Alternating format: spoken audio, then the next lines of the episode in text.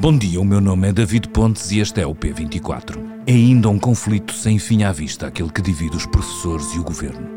E já ninguém se consegue lembrar do último ano escolar que decorreu em normalidade, com óbvios prejuízos para os percursos de aprendizagem de uma geração inteira.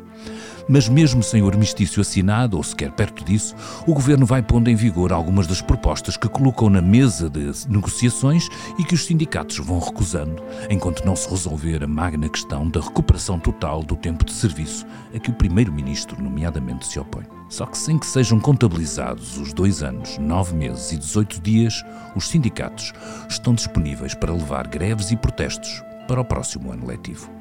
Esta semana entrou em vigor o diploma do concursos dos professores, que também foi, no passado, alvo de negociações, mas que terminou sem acordo.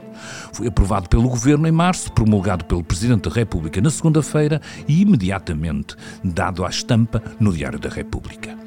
Neste braço de ferro específico, os professores são contrários às mudanças propostas pelo Executivo, que pretende que os diretores de escola tenham voz na seleção e distribuição dos professores, ou seja, que haja mais decisão de quem está perto dos problemas. Os sindicatos, esses, preferem que a ordenação seja, acima de tudo, calculada com base no tempo de serviço e na nota de formação inicial, critérios nacionais.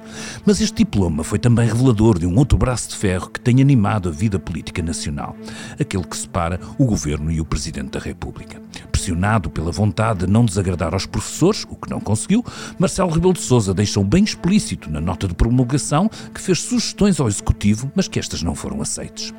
Informar da existência de sugestões não é inédito, mas afirmar que fez uma proposta concreta sobre a vinculação dos professores, que o público sabe que visava a permanência na mesma escola durante três anos, é subir um degrau na explicitação da sua discordância com o governo.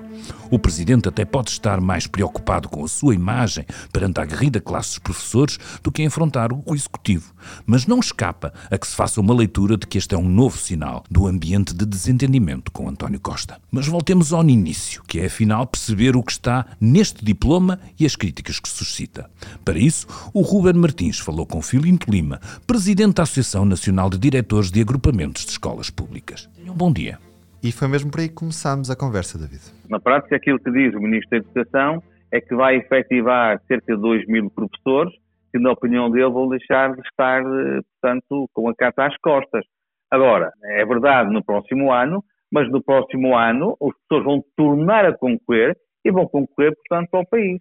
Não sei até que ponto é que, de facto, estes 2 mil professores irão estar, deixar de estar de, de, de, de casa às costas, mas pelo menos irão ficar, muitos deles, longe, longe, longe de casa. E se é verdade também que Marcelo Rebelo de Sousa promulgou este diploma pensando nos 8 mil professores que o Ministério da Educação disse que ia efetivar, eu pergunto que Marcelo Rebelo de Sousa se terá esquecido dos cerca de 20 mil ou mais pessoas contratados, que estão no sistema há 10, 15, 20 e mais anos, muito habilitados, muito experientes, e pelo simples facto de, nos últimos três anos, poderem não estar com um horário completo anual, possam ficar fora deste concurso. Aqui pode-se criar e vai-se criar algum grau de injustiça. Mas qual é, é a alternativa que os professores defendem, Filindo? Na minha opinião, a alternativa era, de facto, este, este, este projeto ser mais, mais, portanto, mais abrangente do número de professores contratados, e estamos só a falar desses, do número de professores contratados que neste ano podiam entrar para os quadros. Eu pergunto se Portugal, que tem aqui uma pandemia, estamos a viver uma pandemia neste momento da educação, que é de professores, se pode dar ao luxo de no dia 1 de setembro despedir milhares de professores contratados milhares de pessoas contratadas, de norte a sul do país, para, passado poucos dias, ir repescá-los, se assim posso dizer, novamente com horários completos e anuais.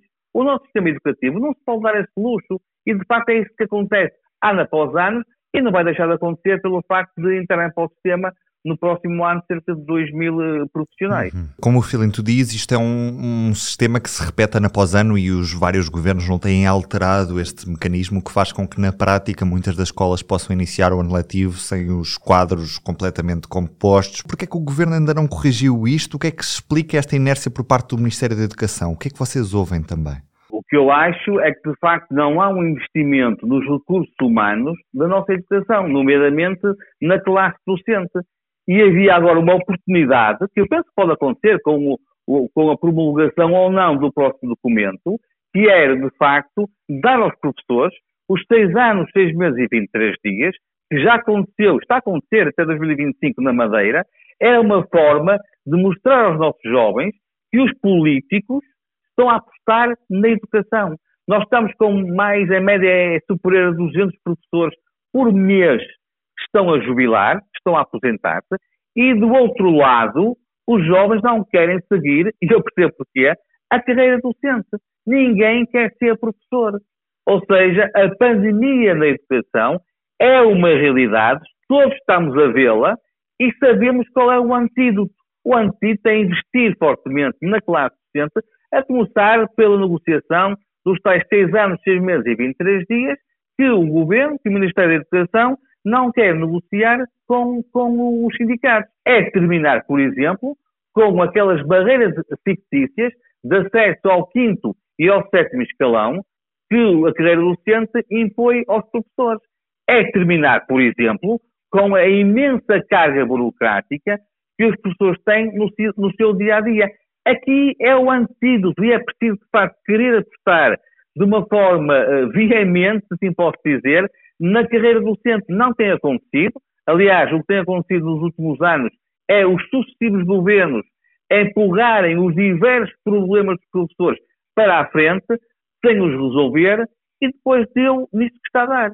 É um ano onde não há uh, estabilidade nas escolas públicas portuguesas, é um ano em que há um braço de ferro imenso por tempo indeterminado, portanto, entre o Ministério da Educação e entre os sindicatos, e há um ano que eu acho que esta luta se vai perpetuar para o 23-24. Ou seja, não há perspectiva de existir uma luz ao fundo do túnel para que de facto possa haver uma solução. Eu até acho que o túnel, cada vez que é o problema, cada vez é maior.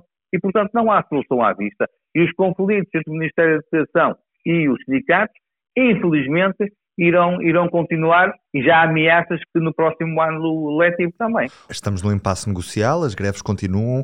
Efetivamente há uma grande falta de professores a entrar nos cursos de ensino superior desta área e a bomba relógio das reformas que, que, que se esperam para os próximos anos está a cair nas mãos de, dos vários diretores escolares. Estamos já a pôr em causa o ensino dos nossos alunos ou, ou ainda é cedo para dizer que estamos a viver já esse cenário? Sem professores não há escola, não, não, há, não há ensino, não há educação. E estamos a caminhar para aí. Não há professores.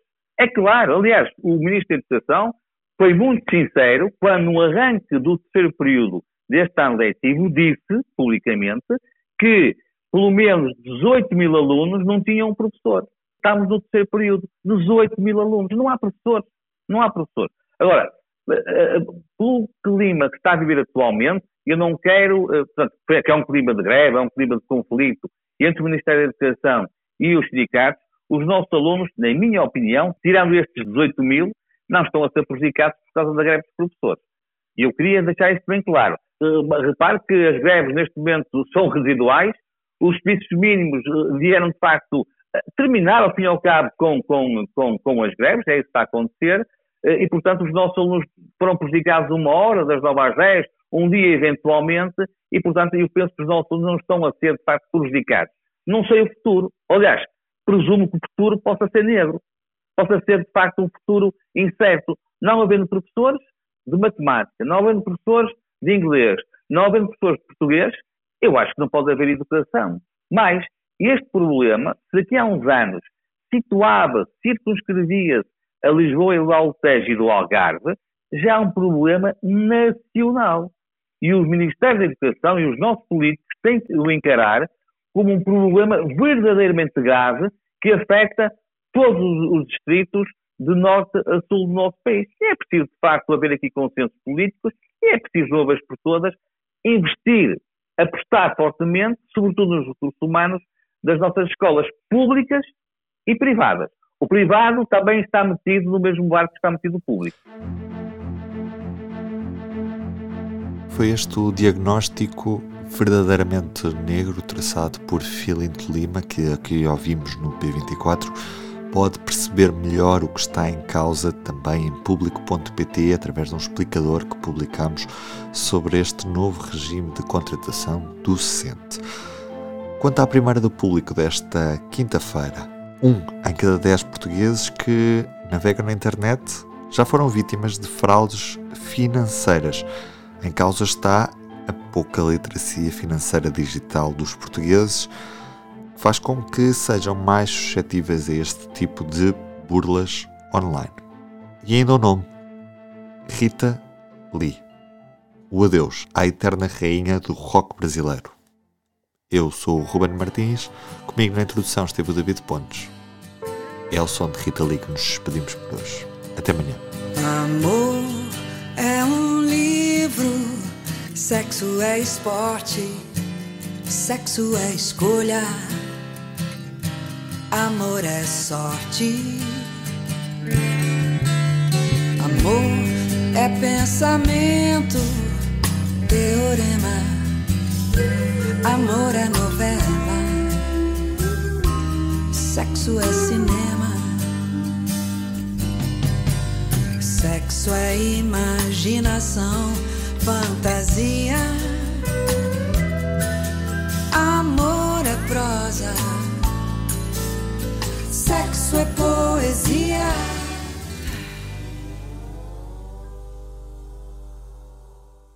O público fica no ouvido.